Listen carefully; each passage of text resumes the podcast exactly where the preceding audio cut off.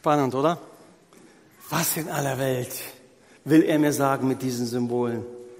Äh, ich muss noch, bevor ich hier so richtig einsteige, die kleinen Kinder runterschicken, drei bis sechs. Wenn ihr Kinder sind, die zur Kinderbetreuung wollen, die da vorbereitet ist, macht euch bitte auf den Weg. Als ich das, äh, das erste Mal dieses Video gesehen habe, dachte ich, was will er? Und ähnlich war das auch, als ich die Offenbarung gelesen habe. Ich muss gestehen, ich habe viele Jahre das Buch der Offenbarung nicht gelesen. Es war mir einfach zu grausig.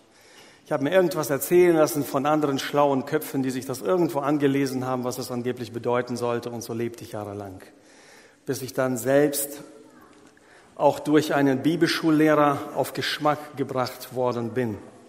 Und diese Frage, die bewegt einen jeden. Ich wette, wenn du das Buch das erste Mal aufgemacht hast oder darüber gehört hast, hast du gesagt, was in aller Welt soll das? Wer soll hier durchsteigen? Und genau dieser Frage widmen wir uns in dieser Predigtreihe. Und wie Markus gesagt hat, es geht um Missstände aufräumen und auch gleichzeitig auf Geschmack bringen. Denn wir haben einen Untertitel gewählt und der Untertitel heißt eine ermutigende Sicht auf Offenbarung. Über Jahrzehnte, wenn nicht Jahrhunderte, ist dieses Buch dafür genutzt worden, Menschen Angst zu machen. Innerhalb der Kirche und außerhalb der Kirche. Und selbst wenn du nicht zur Kirche gehst und die Bibel nicht liest, du hast hunderte von Filmen gesehen, in denen es weder Anspielungen auf die Offenbarung gab, irgendwelche äh, also zusammenhanglose Zitate oder Filme, die dann auf irgendwelchen Situationen darauf beruhen. Beides hilft nicht. Was hilft, ist, sich mit dem Buch selbst zu beschäftigen und zuallererst die Frage zu stellen, was hat Gott beabsichtigt mit diesem Buch? Und da stellen wir uns auch dieser Frage. Zum einen, es ist ein Buch der Hoffnung. So wollen wir das angehen. Das ist ein Buch der Hoffnung. Und in diesem Fall brauchst du Vorstellungskraft. Es reicht nicht alleine die Bibel zu lesen sondern eine gewisse Vorstellungskraft. Und die von euch, die damit gesegnet sind, für die ist das Buch kein Problem. Die solche Geschichten gewohnt sind, die Narnia von C.S. Lewis lesen, Herr der Ringe von Tolkien, das sind so alles genau in, also die gleiche Genre. Es geht darum, etwas mit Bildern deutlich zu machen. Und so, insofern ist die Offenbarung sehr ähnlich. Also den Hauptgedanken zuallererst. Die Offenbarung ist eine Enthüllung. Wie oft hast du Bücher gelesen und Filme gesehen, die damit anfangen, dass das Buch irgendeinen Code hat? Und wenn du das mit dem multiplizierst, minus das und plus das und dann noch die, die, die politische Karte beobachtest, all diese Dinge, dann ergibt es irgendeinen Sinn für dich, für den Zeitpunkt. Alle, die irgendwie etwas Konkretes in Form von Daten oder Ereignissen ableiten wollten aus der Offenbarung, sind alle gescheitert. Es gab so viel Vorhersagen für die Wiederkunft Christi, für viele andere Dinge. Alle sind nicht mehr da. Jeder Versuch, und das, das, das, Jesus warnt ja schon davor, und er sagt, es ist nicht eure Zeit, äh, nicht eure Sache, Zeit oder Zeitpunkte zu, zu wissen, als er in den Himmel fährt, in Apostelgeschichte 1 beschrieben sondern kümmert euch darum, dass das Evangelium an alle Ecken dieser Welt äh, gebracht wird. Und deshalb windet wir uns diesem Buch mit dieser Perspektive. Es ist dafür gedacht zu ermutigen.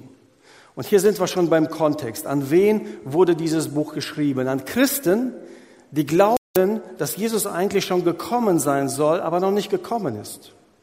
Jesus fuhr in den Himmel und sagte, ich komme bald.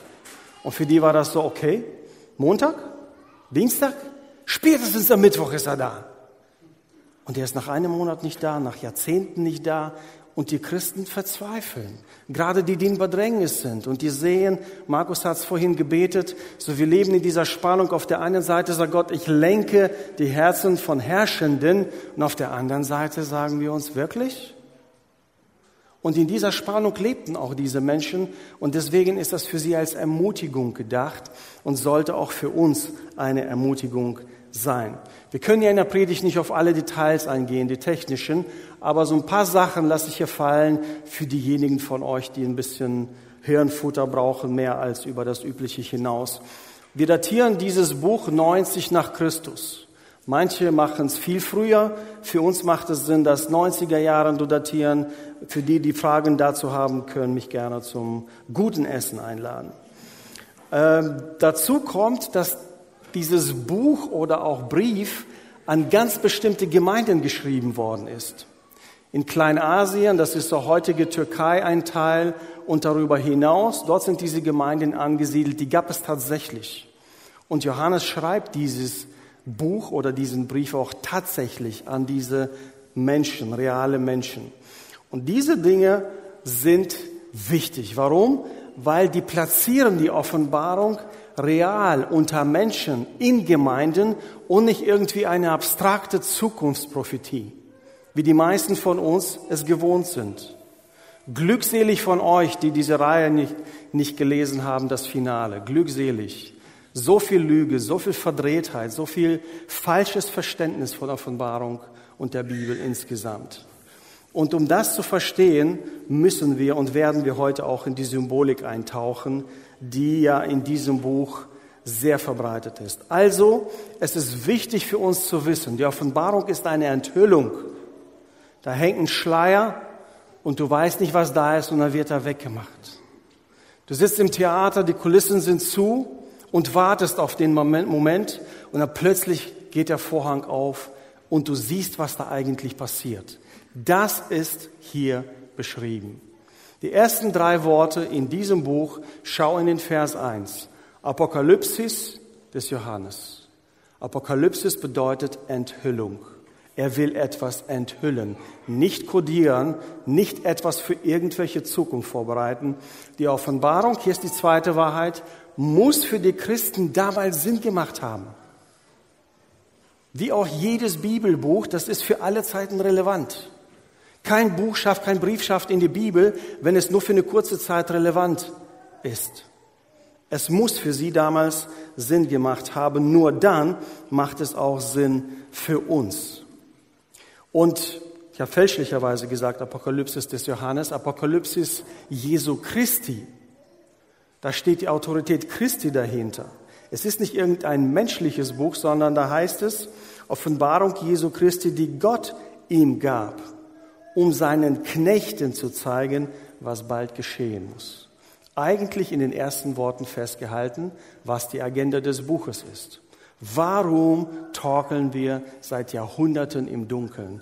Warum suchen wir irgendwelche menschlichen Systeme, um dieses Buch zu erklären und nicht selten hat dieses Buch dafür gedient, entweder so ein Terminkalender für die Zukunft zu sein oder um die politischen Ereignisse zu deuten.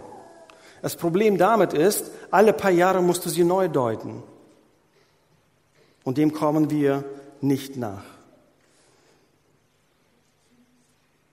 Es ist die Offenbarung von Jesus Christus, von Gott gegeben, seinen Knechten, also seiner gläubigen Gemeinschaft, seiner Gemeinde, damit sie wissen, was passieren muss. Und wenn du dieses Büchlein mitgenommen hast, dann lies es heute mal zusammen äh, am Nachmittag, denn dort ist viel von der Symbolik, viel von den Ansätzen auch erklärt. Und das wird dir helfen beim Lesen und auch beim Zuhören. Am besten profitierst du von dieser Predigtreihe, wenn du es parallel liest und schon hierhin kommst, wissend, welche Kapitel hier behandelt werden. Das gibt dir am meisten. Weil, warum also Symbolik? Diejenigen, die von uns im totalitären Regime aufgewachsen sind, so wie ich, wissen, dass du nicht offen reden kannst über Dinge. Ein falsches Wort konnte dich das Leben oder viele Jahre im Gefängnis kosten. Und deswegen solche Leute, die in solchen Regimen leben, die entwickeln eine Sprache, eine Bildersprache. Und das haben auch viele Künstler damals in Russland getan. Sie haben zweideutig gesungen. Sie haben zweideutig dargestellt. Regierungskritisch, aber so, dass es auch nicht offensichtlich war. Und trotzdem haben viele mit dem Leben bezahlt. So, die Symbolik ist eine Geheimsprache, damit die, also in dem Fall Rom, damals das herrschende Reich, nicht verstanden hat, worum das es eigentlich um das Regime des Kaisers ging. Die zweite Ziel ist, um die Gemeinden, an die er schreibt, diese tatsächlichen lokalen Kirchen aus der Schläfrigkeit zu wecken und zu sagen, nein Leute, ihr habt es noch nicht verpasst, Jesus war noch nicht da, aber er wird ganz sicher kommen und in der Zwischenzeit hat er Dinge im Griff. Und das dritte ist, Jesus hat in Gleichnissen gesprochen, um es für seine Leute deutlich zu machen. Sie fragten ihn ja an einer Stelle, warum erzählst du in Gleichnissen? Und er sagt, damit ihr versteht, worüber ich rede, aber die anderen nicht verstehen und teilweise auch verhärtet werden und das nicht begreifen. Deshalb die Symbolik. Die Symbolik hat drei Kategorien in dem Buch Offenbarung und auch hier werde ich nur einen äh, Überblick geben. Vieles davon steht in diesem Büchlein, das ihr entweder schon genommen habt oder noch nehmt und das wird es auch in der App geben.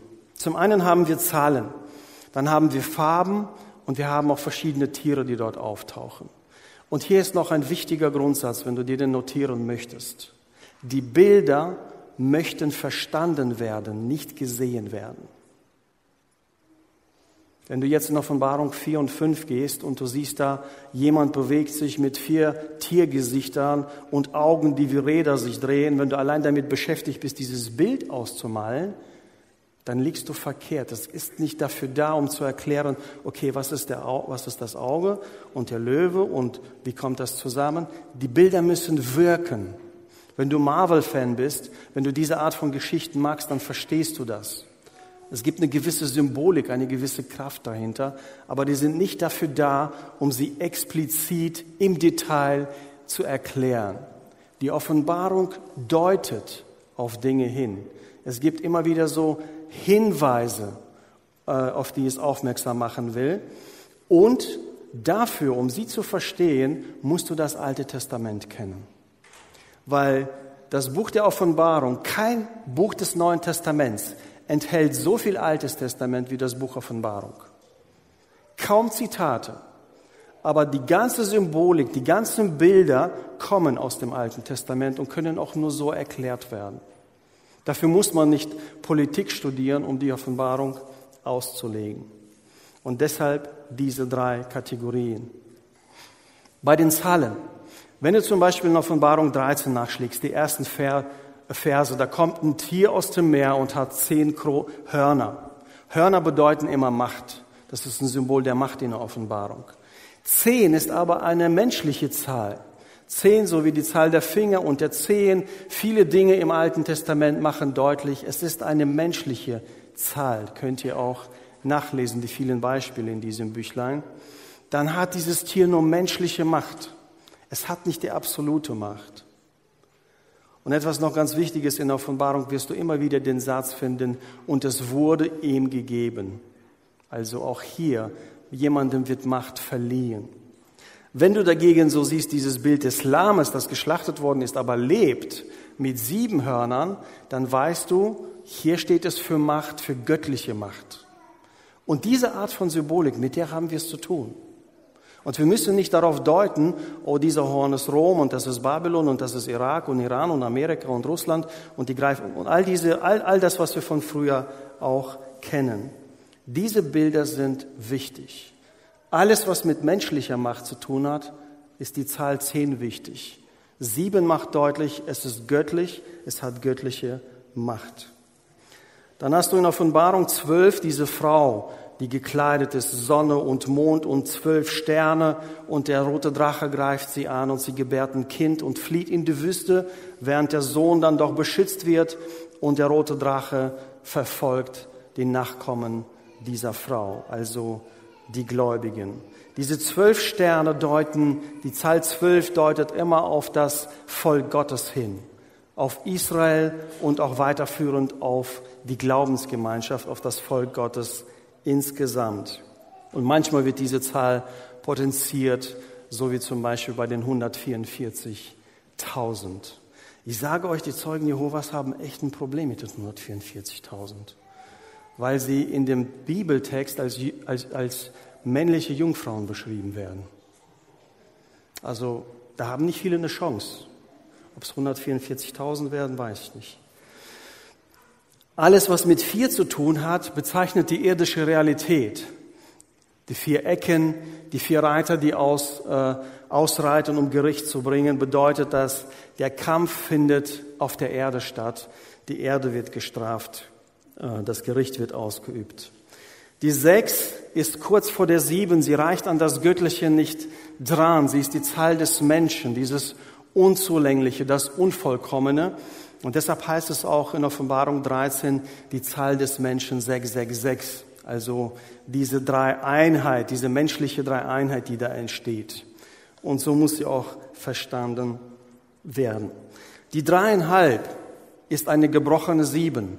Es ist eine gebrochene Göttlichkeit. Es ist ein, ein, eine Realität, äh, eine, eine verdorbene, eine verlorene Realität, um die es geht. All diese Dinge, vor allem Zahlen, dürfen nicht als mathematische Größe gesehen werden Offenbarung. Immer wenn du versuchst, eine Fläche zu errechnen, die dort angegeben wird, oder Zahlen irgendwie auf Kilometer umzurechnen und solche Dinge, verliert es an Kraft, weil die Symbolik nicht mehr da ist. Und das ist ganz wichtig in diesem Buch. Die Farben ist ganz wichtig zu, zu, zu verstehen. Die Farben sind nicht unsere Farben. Ja, wenn wir zum Beispiel Weiß als Farbe der Reinheit sehen, in der Offenbarung ist es die Farbe des Sieges. Rot ist immer die Farbe des Krieges. Rot ist der, einer der Reiter, der, der hinausgeht, um die Erde zu bestrafen. Rot ist der Drache, der die Frau an, angreift und solche Geschichte. Das ist immer, wenn es um Krieg geht, dann kommt die Farbe Rot und solche Dinge. Und manchmal werden sie im Bibeltext direkt erklärt, manchmal aber gehen sie aus der Symbolik des Alten Testaments hervor, auf die es eigentlich zurückgreift. Bei den Tieren ist es ein bisschen einfacher. Da geht es nicht darum, dort zu deuten, welches Tier bedeutet was, sondern die Tiere sind oft so als das Bestialische gegenüber des Menschen. Da haben wir die Menschen, da haben wir die Heiligen, diejenigen, die unter dem Altar sind, diejenigen, die den Namen des Herrn auf ihrer Stirn tragen. Und dann haben wir die Bosheit bestialisch dargestellt. Und da geht es weniger darum festzustellen, warum es dieses oder jenes Tier ist, sondern einfach der Gesamteindruck des Bildes. Das Böse, wenn ihr die Filme gesehen habt, Narnia, Herr der Ringe, das Böse wird immer bestialisch dargestellt, um einfach Eindruck auch zu machen, hier ist etwas Böses. Warum Bilder? Warum sucht Gott sich so ein Buch aus oder lässt es so schreiben? Daryl Johnson sagt es auf eine sehr eindrucksvolle Art und Weise. Bilder haben die Kraft, uns tief im Inneren zu packen. Bilder können schnell und effektiv das vermitteln, was wir nur schwer in Worte fassen können. Bilder gehen über den Intellekt hinaus und durch die Emotionen in die Vorstellungskraft und ergreifen uns in den tiefsten unseres Seins. Das schaffen nur Bilder.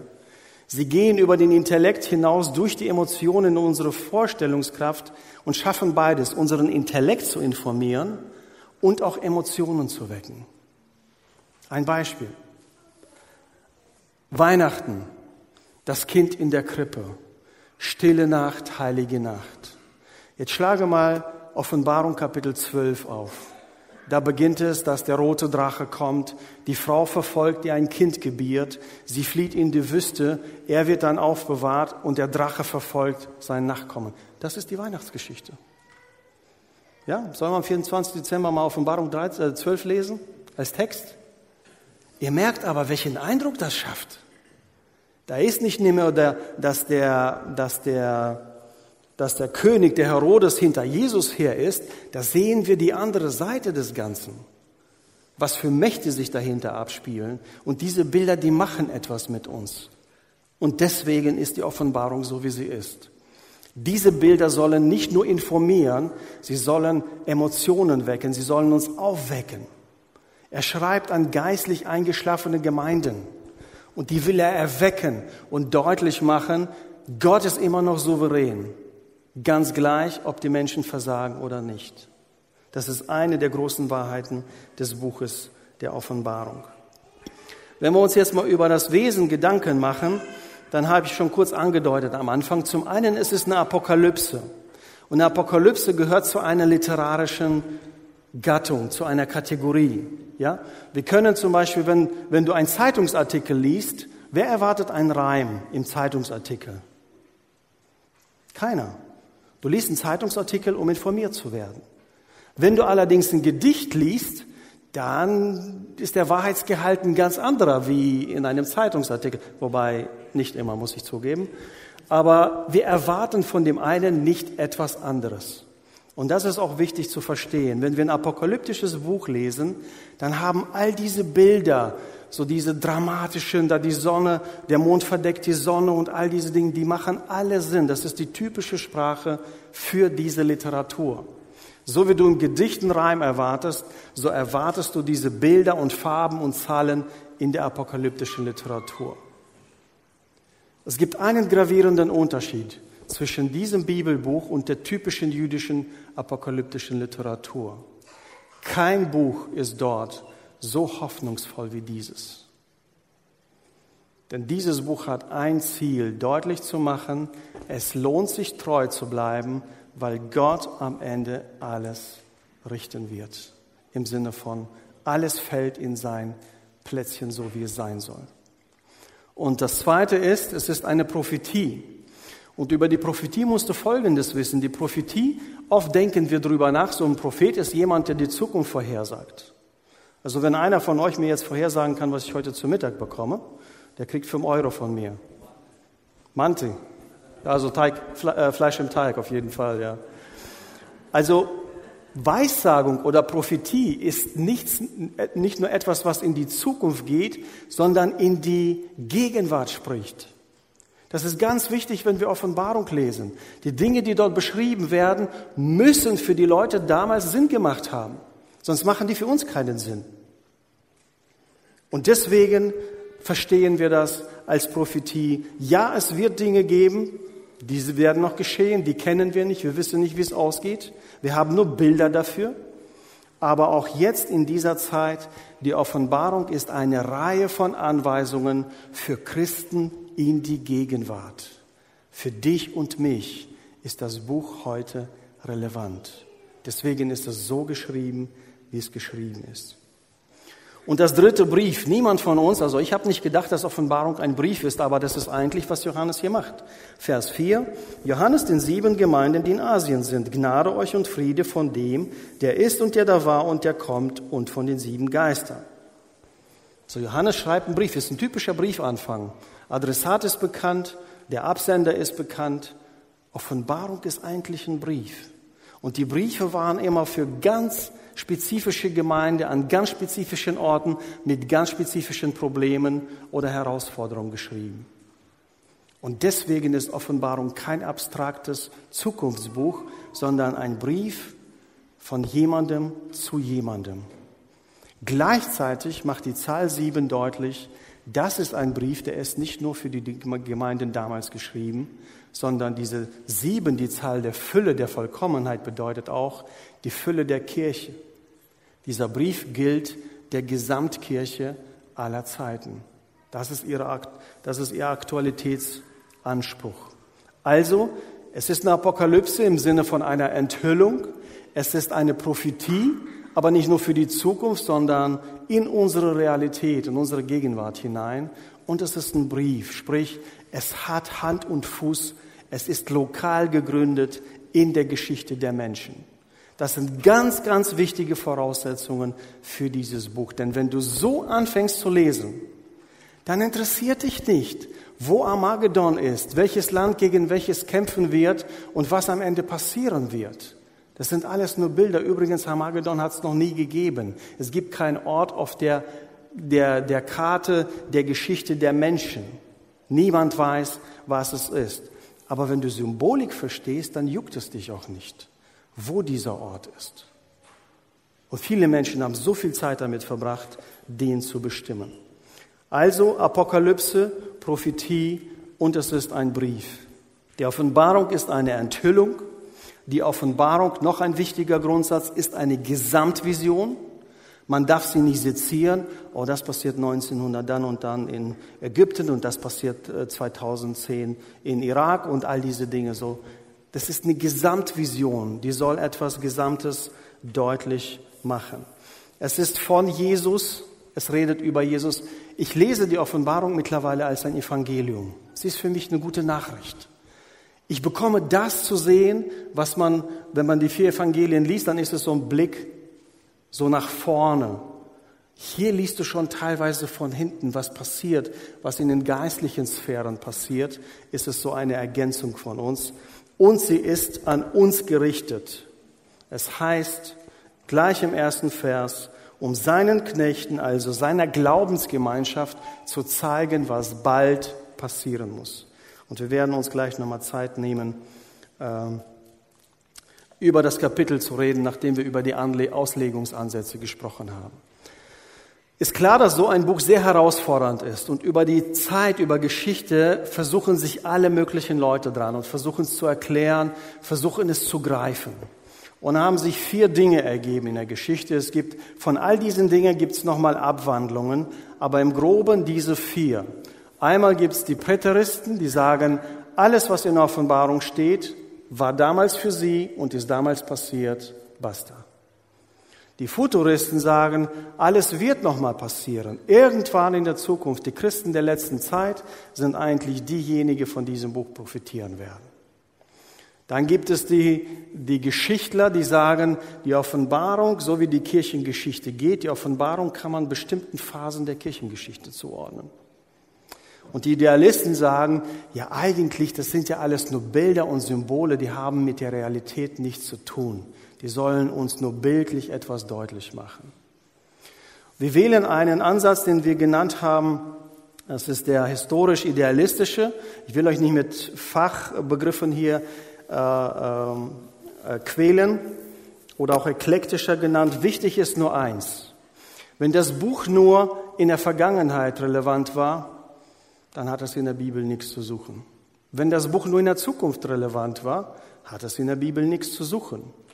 Wenn das Buch nur, und das ist das Problem der Historizisten, wenn das Buch immer nur auf die europäische oder westliche Kirche angewandt wird, hat das in der Bibel nichts zu suchen. Die asiatische Kirche, afrikanische, lateinamerikanische spielen keine Rolle in dieser Auslegung. Wenn es alles nur Ideen sind, dann hat die auch in der Bibel nichts zu suchen. Es muss für die Menschen, für uns heute aktuell sein. Den Anspruch hat jedes Buch in der Bibel. Und deswegen sagen wir, die Präteristen haben recht, ein Teil hat sich damals erfüllt. Es war ja für bestimmte Gemeinden. Auch die Futuristen haben recht, weil es gibt Dinge, die werden sich erst erfüllen, von denen wir keine Ahnung haben.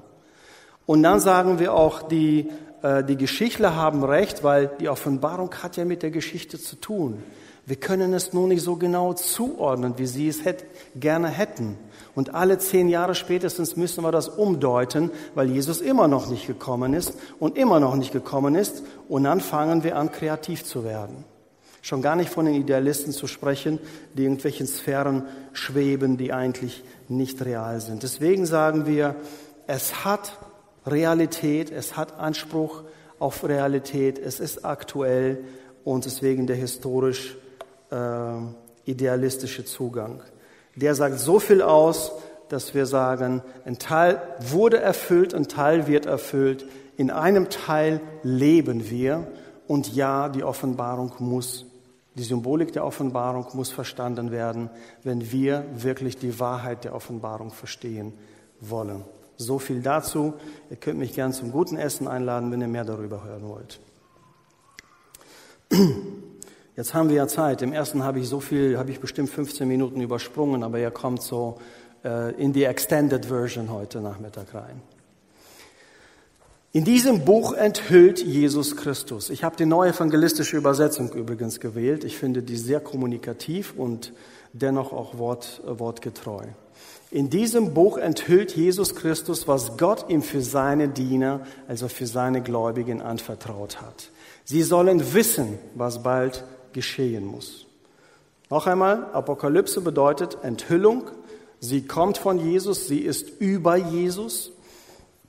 Und was bald geschehen muss, dieses bald ist dann auch oft missverstanden worden. Da geht es nicht um einen Zeitpunkt oder eine Dringlichkeit, sondern darum, es hat begonnen, sich zu erfüllen. Ihr erinnert euch an die Worte Jesu, wenn er kam und sagte, siehe, das Reich Gottes ist nahe gekommen. Was meint er damit? Sich selbst. Reich Gottes ist keine Region, sondern er sagte, ich bin da, es hat sich angefangen zu erfüllen. Und genau das bedeuten diese Worte. Die vorausgesagten Dinge sind im Prozess der Erfüllung. Sie hat weniger mit der Geschwindigkeit zu tun, sondern ist ebenso in der Gegenwart wie auch in der Zukunft. Sie ist bestimmt seinen Knechten, also Menschen, die ihm folgen, die äh, den Gläubigen, nicht den Nichtgläubigen. Sie würden nicht verstehen, worum es geht. Es geht um das Wort Gottes im Vers 2 und das Zeugnis von Jesus Christus, dass er, beim Zeugnis von Jesus Christus geht es darum, die Dinge, die er erfüllt hat, darauf beruhen wir uns. Der christliche Glaube ist kein Glaube an Ideen. Der christliche Glaube basiert auf Heilstatsachen. Denn es gibt keinen ernstzunehmenden Historiker, der heute Jesus verneinen würde oder auch andere historische Tatsachen, auf denen wir unseren Glauben basieren. Worte der Weissagung habe ich gesagt, es geht nicht darum, unseren Intellekt zu bedienen, wie viel kann ich über die Zukunft rausfinden, sondern es geht darum, uns Mut zu machen und die Dinge für uns in der Gegenwart wahrzunehmen. Viktor Fröse wird am nächsten Sonntag über die Kapitel 2 und 3 sprechen, also auch über die Merkmale der damaligen Gemeinde und welche äh, Beziehung sie zu uns haben. Über den Adressaten habe ich gesagt in Vers 4, von wem dieser Brief stammt, äh, an wen er geht und dort werden auch so Dinge beschrieben wie äh, rot markiert, der ist, der immer war und der noch kommen wird. Das ist der, dieser Ausspruch, der kommt immer wieder in der Offenbarung. Und da geht es nicht darum, dass zu sagen, Gott war und Gott ist und Gott wird sein, sondern Gott ist der Herr der Geschichte. Gott ist souverän. Diese Aussage begründet seine Souveränität. Und die Menschen damals, die gezweifelt haben, ob er wirklich noch an uns denkt, denen sagt er diese Worte, Gott ist souverän. Sieben Geister vor seinem Thron sind nicht sieben heilige Geister plötzlich, sondern auch hier ist sieben eine Zahl der Fülle. Der Fülle des Geistes Gottes ist vor dem Thron. Also Gott ist vollkommen gegenwärtig. Und Jesus Christus, der treue Zeuge, durch den sich quasi diese Dinge erfüllen. Bevor ich weiterlese, gleich kommt eine Beschreibung von Jesus. Und jedes Mal, diese Beschreibung ist nicht willkürlich, sondern Jesus wird mehrfach beschrieben in der Offenbarung und jedes Mal, wenn er beschrieben wird, hat seine Beschreibung etwas mit dem zu tun, was er sagen möchte. Also achte drauf, wenn er sagt, ich habe Augen wie, wie Feuerflammen oder ich habe äh, die Füße hatte in diesem gereinigten Erz, in diesem Ofen, dann hat das etwas damit zu sagen, was er diesen sieben Gemeinden und der Kirche insgesamt sagen möchte. Ich bin der Erste von den Toten. Er ist Herrscher über alle Herrscher. Er hat den Tod überwunden, das ist die Autorität des Auferstandenen. Ja, in Kapitel 4 stellt sich die Frage, jetzt ist das Buch mit den sieben Siegeln da und da findet sich niemand, der es öffnen kann. Und die Autorität, die das Lamm dann mitbringt, um diese Offenbarung zugänglich zu machen, hat damit zu tun, dass er der Auferstandene, der triumphierende Gott ist. Er hat uns geliebt und von unseren Sünden befreit. Er hat uns zu seinem Reich und zu seinen Priestern gemacht. Ich bin einfach gezwungen, über den Text zu fliegen. Lest einfach parallel, äh, sonst kommen wir nicht damit. Verpasst ihr euer Mittagessen. Er hat uns zu seinem Reich gemacht, ist eine interessante Aussage. Er hat uns zu Priestern in seinem Reich gemacht. Jetzt schaut mal, die Gemeinde dort ist verzweifelt. Sie leiden, sie haben Verfolgung, sie, sie zweifeln. Und denen sagt er nicht irgendwie, verkrümmelt euch in der Ecke oder bleibt da, wo ihr seid, sondern er sagt, ihr seid Gestalter. In dieser Bedrängnis, in dieser Verzweiflung seid ihr Gestalter. Wir müssen nicht immer auf dem Höhepunkt unseres Lebens sein, um Gott recht zu dienen, um für ihn da zu sein oder seinen Willen zu tun. Er macht es mit Menschen, die die unzulänglich sind, die fehlerhaft sind, die gerade im, im, äh, im Zweifel sind. Siehe, er kommt mit den Wolken des Himmels, alle werden ihn sehen. Ist wieder, wieder so eine ganz apokalyptische Aussage, so. Die ganze Welt wird ihn sehen, selbst die, die ihn getötet haben. Ich bin das Alpha und das Omega. Heute würde er sagen, ich bin das A und das Z. Ich bin der Anfang und das Ende. Ich fülle alles aus, was zwischen dem Anfang und dem Ende ist. Auch eine Aussage über die Souveränität Gottes. Ich bin der Anfang und das Ende. Noch einmal, der ist, der immer war und der noch kommen wird. Das ist der Gott, der sich Mose offenbart und sagt, ich bin der immer Daseiende, der immer Fortwährende. Ich bin wie dieser Ring, der kein Anfang und kein Ende hat. Immer da. Das ist die Aussage über ihn. Und das fasziniert mich einfach in der Bibel gegenüber so vielen anderen Schriften. So, jetzt hätte diese Offenbarung ja so ein symbolisches Buch irgendwie durch einen Engel überbracht worden und uns gegeben worden, weil niemand sie ja sonst gesehen hat. Aber hier liest du, ich bin Johannes, euer Bruder. Wir sind in Jesus verbunden. Durch ihn, er ist der Grund dafür, dass wir leiden, gemeinsam. Er ist jemand, der schreibt aus der gleichen Welt, in die er schreibt.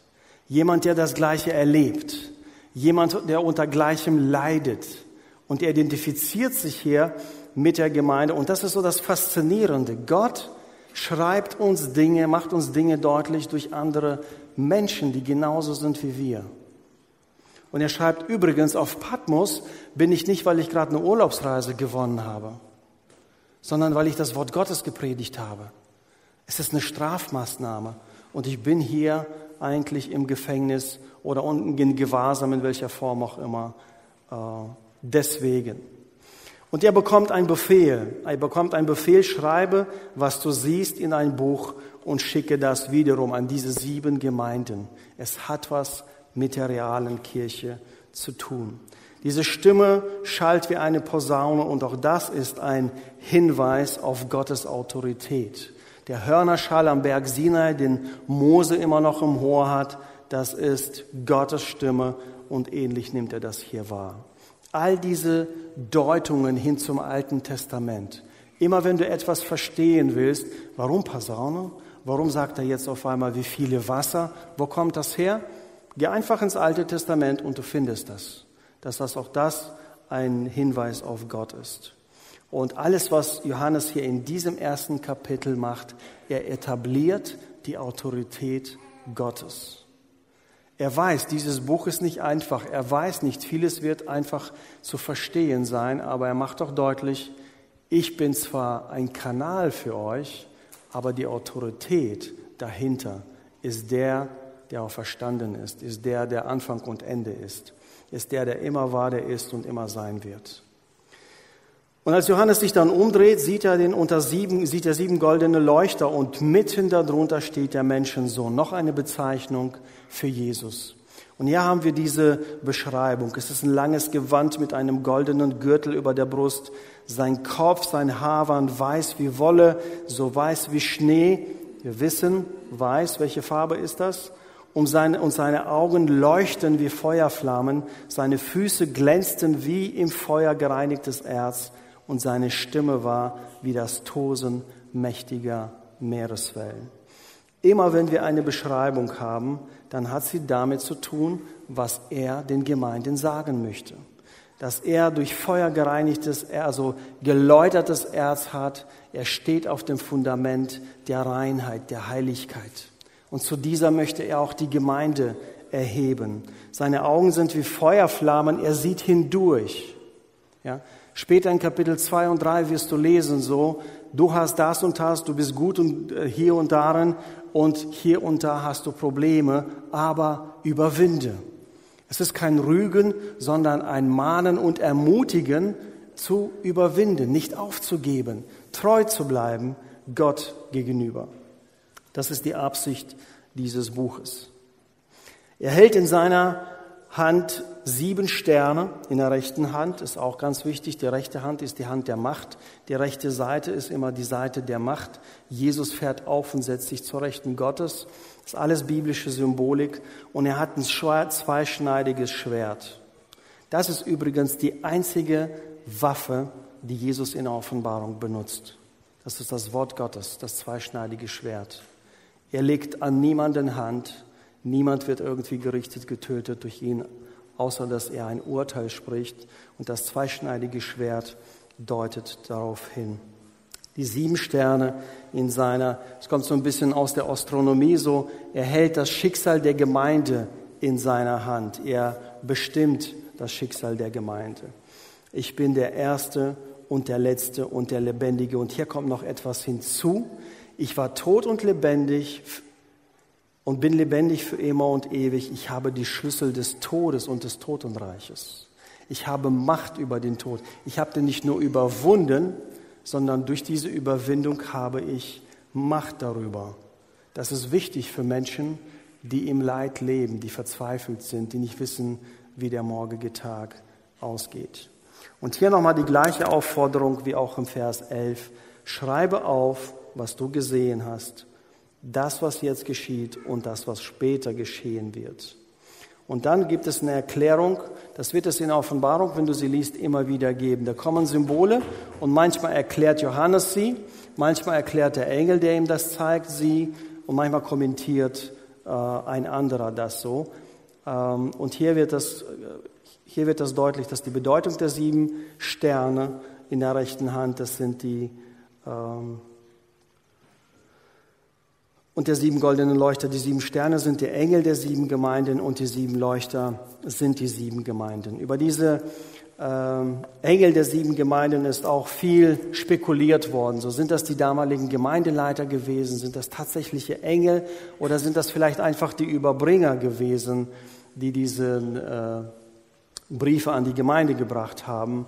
Äh, wie auch immer, die Zahl 7 macht die Fülle deutlich und es macht auch etwas noch viel Wichtigeres deutlich. Jesus ist inmitten seiner Gemeinde. Das war für die damaligen Christen unbezahlbar. In einer Zeit der Verzweiflung, und wir erleben ja nun einen Bruchteil davon, die letzten Jahre, es hat viele von uns verängstigt, manche von uns wütend gemacht, dritte noch irgendwas so. Ich muss sagen, die Christen sind nicht super rausgekommen aus dieser Sache. Wir sind Teil der Hetze geworden, teilweise. Sie sind, haben, haben nicht gut abgeschnitten da drin. Was wir wissen müssen ist, ob es Corona-Zeit ist. Jetzt ist der Ukraine-Krieg.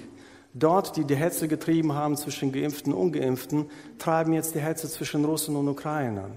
Und dann ist das weg und dann kommt was Drittes. Immer wird der Teufel darauf sehen, dass du dich mit anderen spaltest. Dass ihr immer in getrennten Lagern seid. Das ist sein Spaß. Willkommen auf dem Spielplatz des Teufels. Er wird immer dafür sorgen, dass du mit irgendjemandem in Konflikt liegst. Die Verheißung, und deshalb nennen wir das auch das Buch der Hoffnung, ist, Gott ist inmitten seiner Gemeinde. Alle seine Beschreibung in diesem Kapitel deutet alles darauf hin, ich habe die Autorität, wie in der Welt, so auch in der Gemeinde. Und im nächsten, äh, nächsten, äh, nächsten Gottesdienst, am nächsten Sonntag wird es nochmal deutlicher rüberkommen, wenn er dann konkret die Gemeinden anspricht, was er damit meint. Lass uns nochmal kurz wiederholen. Die Offenbarung ist eine Enthüllung. Und Jesus Christus ist die Autorität hinter dieser Enthüllung. Johannes überbringt sie zwar, und das macht es auch wertvoll, weil er sagt, ich bin Teil derselben Leiden wie ihr. Aber Jesus ist die Autorität dahinter.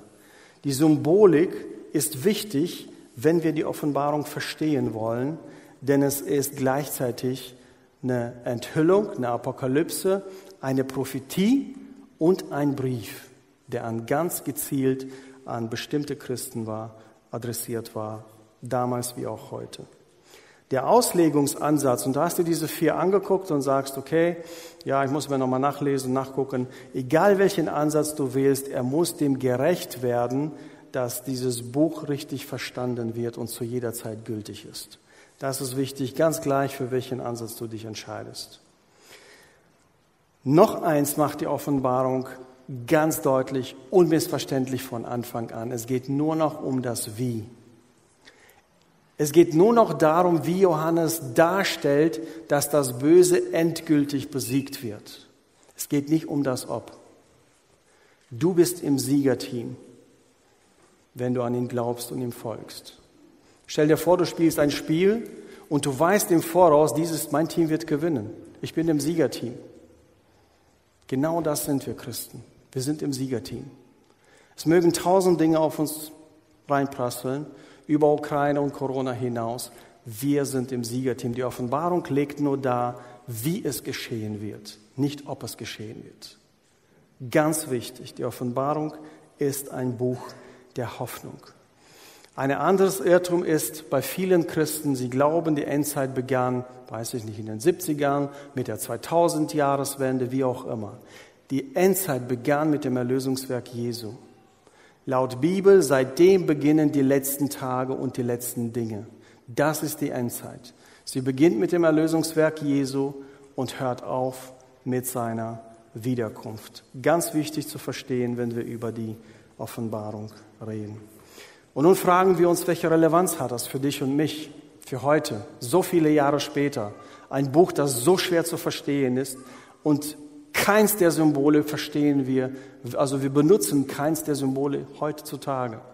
Damals war es für sie ja zugänglich. Eins, Jesus lebt gegenwärtig in seiner Gemeinde und kennt sie in und auswendig. Er kennt die Gemeinde Siegburg. Er weiß, was hier vorgeht. Er kennt die Schattenseite so gut wie die Glanzseiten.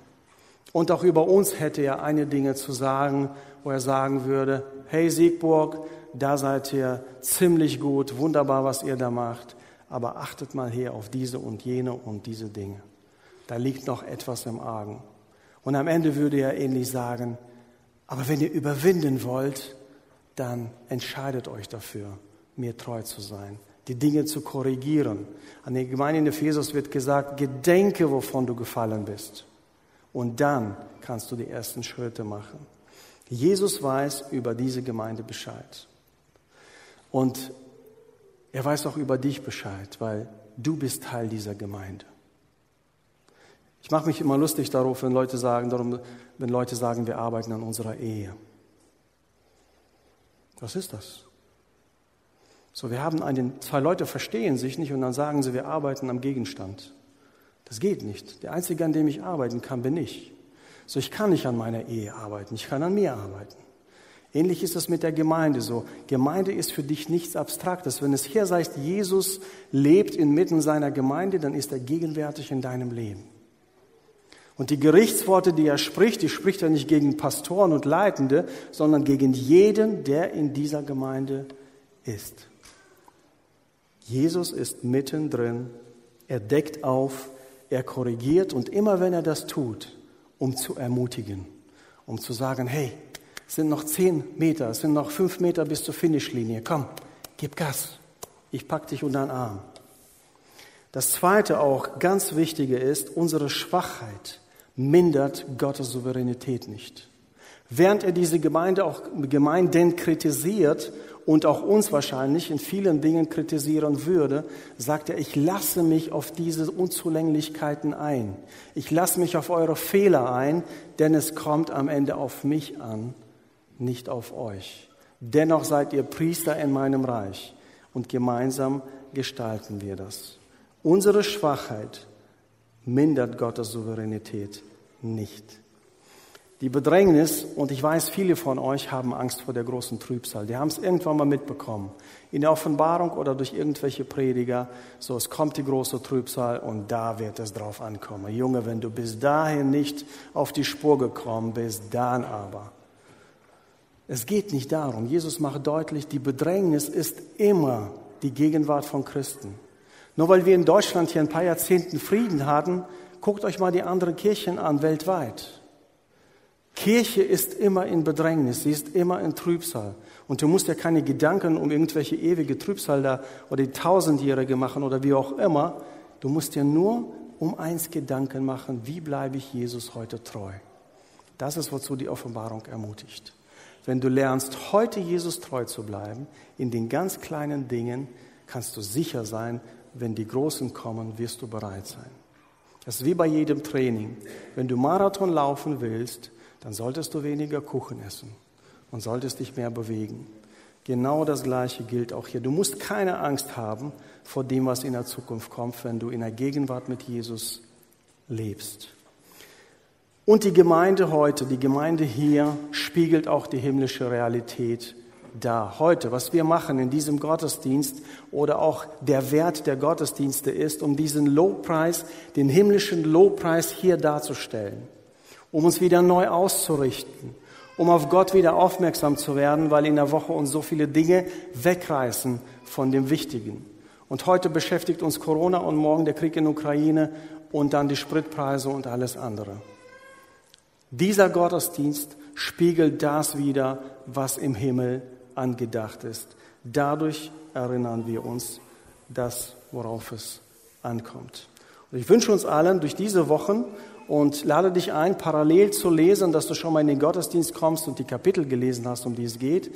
Lest dieses Büchlein durch, mehrfach um die Symbolik zu verstehen und hinten sind auch Fragen, Fragen, die dich beim Bibellesen anleiten sollen, so dass du dieses Buch wirklich lieb gewinnst und dass es wirklich auch ein Evangelium, eine gute Nachricht auch für dich wird, denn das ist es in der Tat. Gott segne dich.